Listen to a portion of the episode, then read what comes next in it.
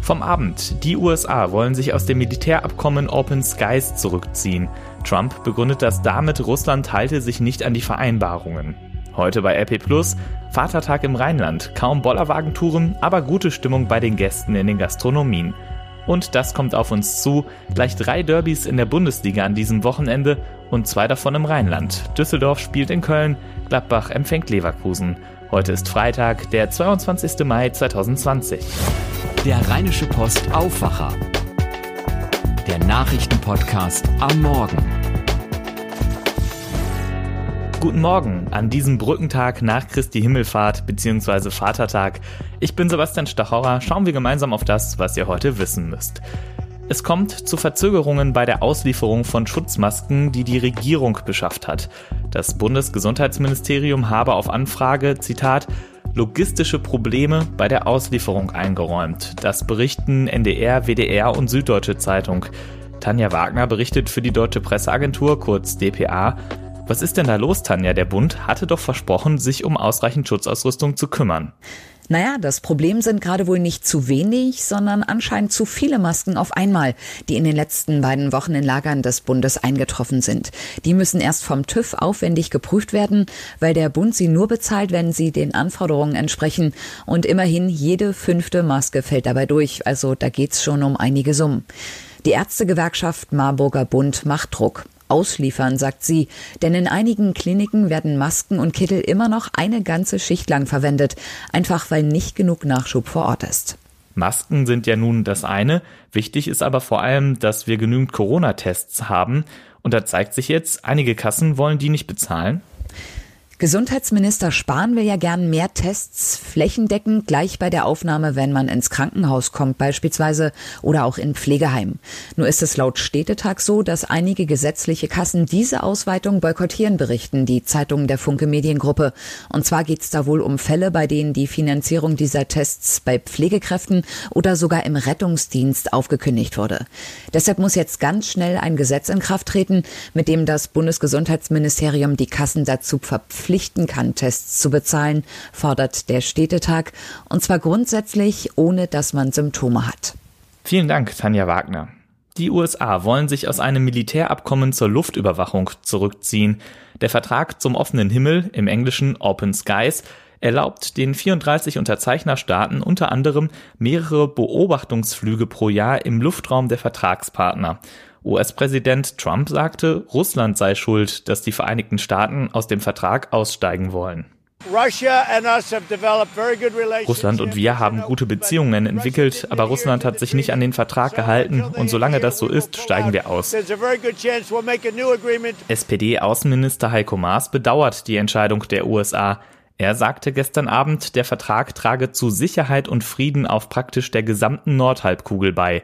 Die Kritik Trumps teilt er aber im Grundsatz, es habe Schwierigkeiten bei der Umsetzung des Vertrags in Russland gegeben, aber das rechtfertige keine Kündigung.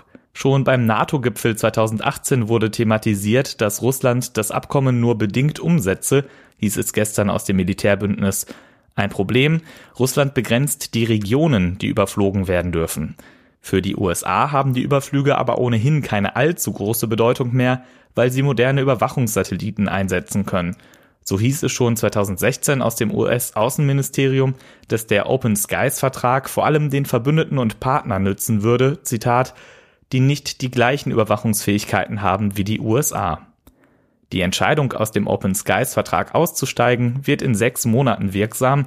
Die deutsche Bundesregierung will die Zeit bis dahin nutzen, um die USA zu einem Umdenken zu bewegen. Unter Donald Trump haben die USA bereits zahlreiche internationale Abkommen verlassen, so etwa das Atomabkommen mit dem Iran, das Pariser Klimaabkommen und den INF-Vertrag über das Verbot landgestützter atomarer Mittelstreckenwaffen. Für Europa der wichtigste Vertrag zur atomaren Abrüstung. Trump will, dass zukünftige Abrüstungsverträge auch China einschließen.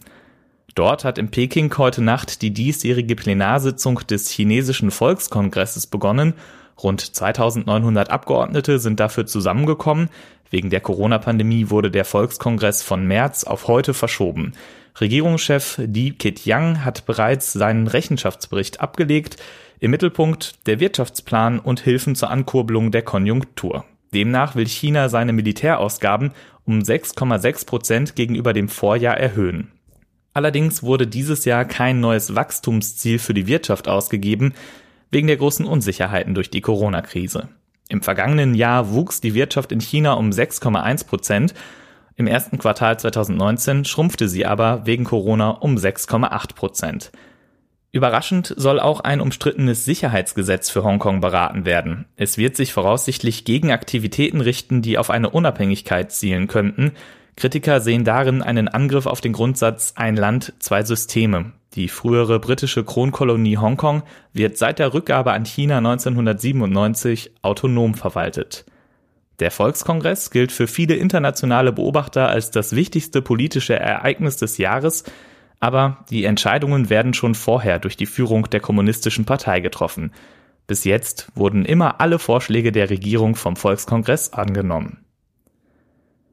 Und damit zu dem, was ihr heute bei RP Plus lest.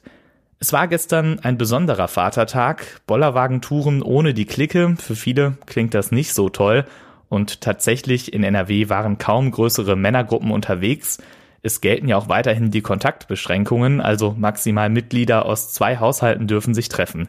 Wir haben Eindrücke aus den Regionen gesammelt. In Düsseldorf habe es kaum, Zitat, typisches Vatertagsgeschehen gegeben, sagte ein Polizeisprecher und konkretisierte, es gab keine nennenswerten Exzesse. In der Altstadt sei zwar viel los gewesen, aber die Menschen hätten versucht, Abstand zu halten.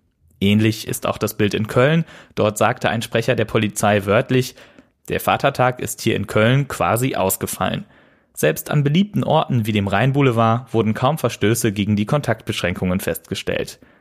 Auch in Mönchengladbach waren die Menschen eher zurückhaltend, hier waren die Lokale an beliebten Ausflugszielen zwar gut gefüllt, aber allein schon aufgrund der Beschränkungen der Gästezahlen war das kein Vergleich zu den vergangenen Jahren.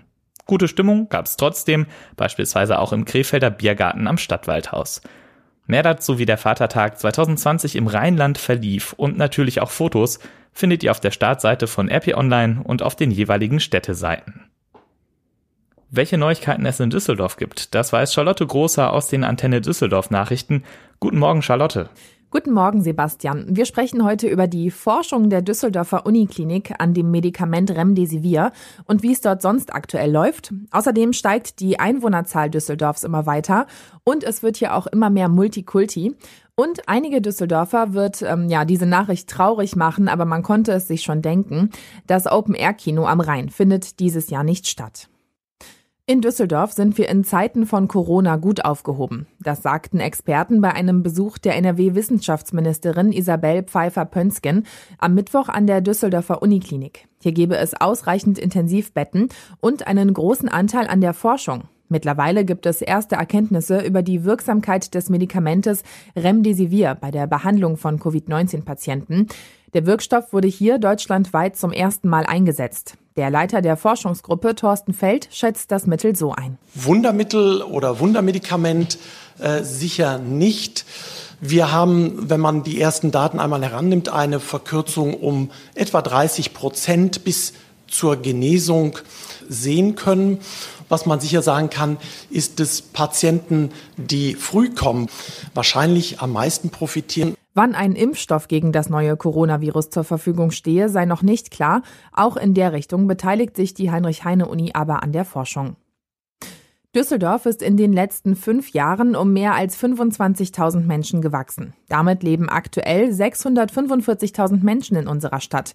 Diese und weitere Zahlen hat das Städtische Amt für Statistik und Wahlen veröffentlicht. Arne Klü fasst für Antenne Düsseldorf zusammen. Wir Düsseldorfer werden nicht nur mehr, sondern auch bunter. Mittlerweile haben über 40 Prozent der Menschen in unserer Stadt einen Migrationshintergrund. Das sind gut 16 Prozent mehr als noch vor sechs Jahren.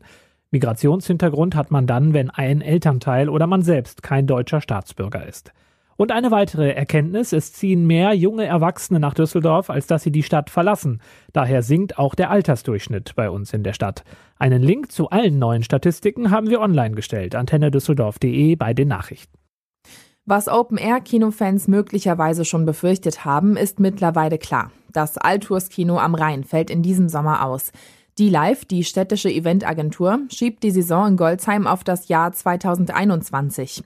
Der Grund ist das Corona-bedingte Verbot von Großveranstaltungen bis zum 31. August. Als Ersatz bietet die Live weiterhin Programm im Autokino auf dem Messeparkplatz P1 an. Derzeit ist geplant, das Autokino bis Ende Juli zu betreiben. Für Indoor-Kinos gelten dagegen andere Bestimmungen. Sie dürfen ab dem 30. Mai unter Auflagen wieder öffnen. Und das war's soweit von mir. Die Nachrichten gibt's zum Nachlesen auch auf unserer Homepage und immer um halb bei uns im Radio. Vielen Dank, Charlotte. Und das kommt heute auf uns zu.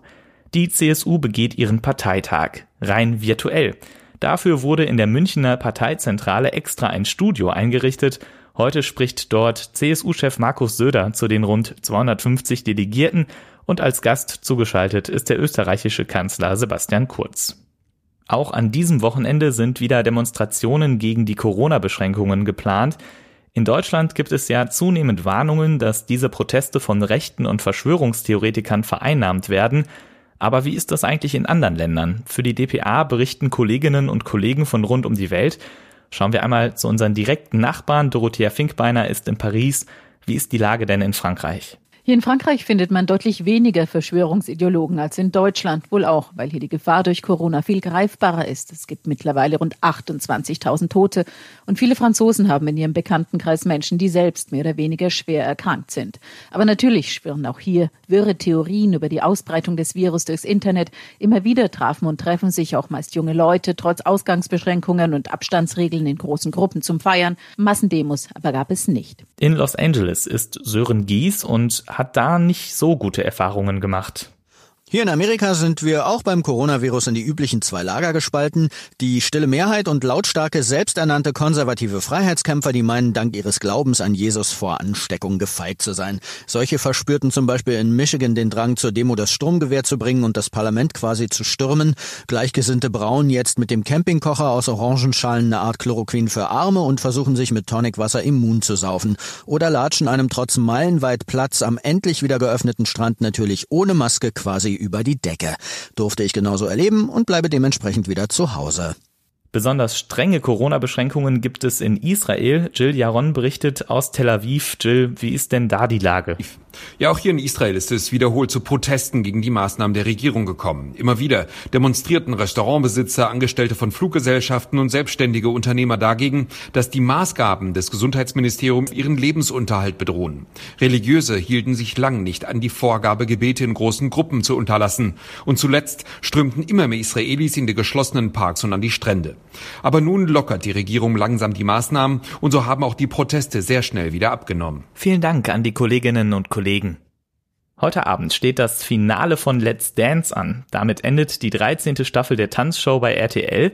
Um den Sieg tanzen DSDS-Gewinner Luca Henny, die Zirkusartistin Lilly Paul Roncalli und der Profikletterer Moritz Hans. Es wird ein Kopf-an-Kopf-Rennen äh, beziehungsweise Tanzen oder so. Um 20.15 Uhr heute Abend geht das los.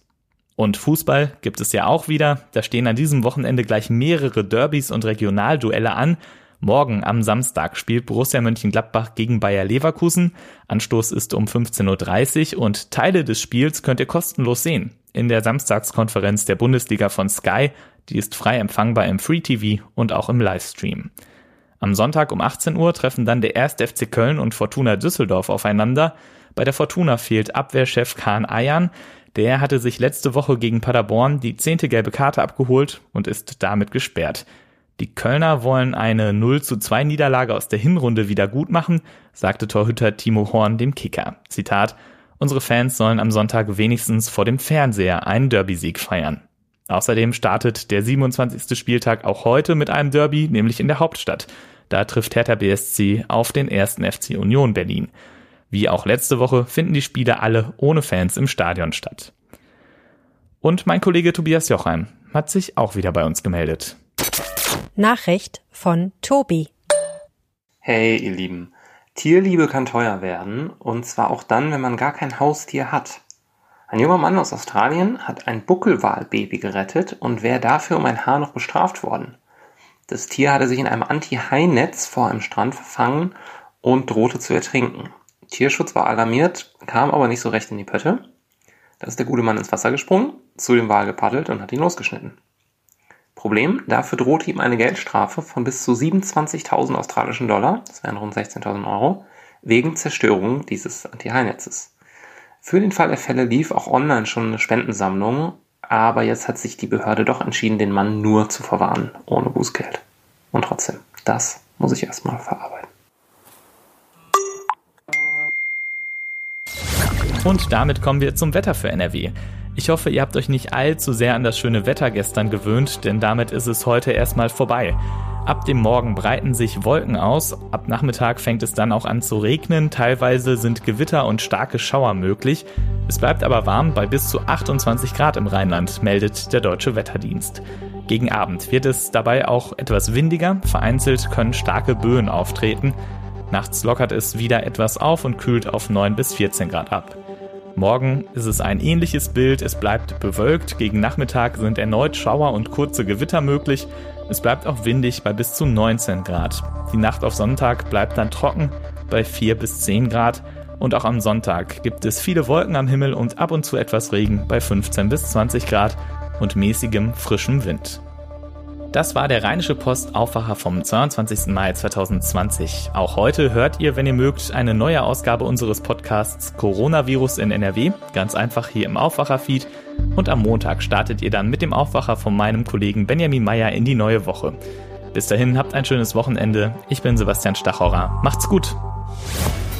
Mehr bei uns im Netz www.rp-online.de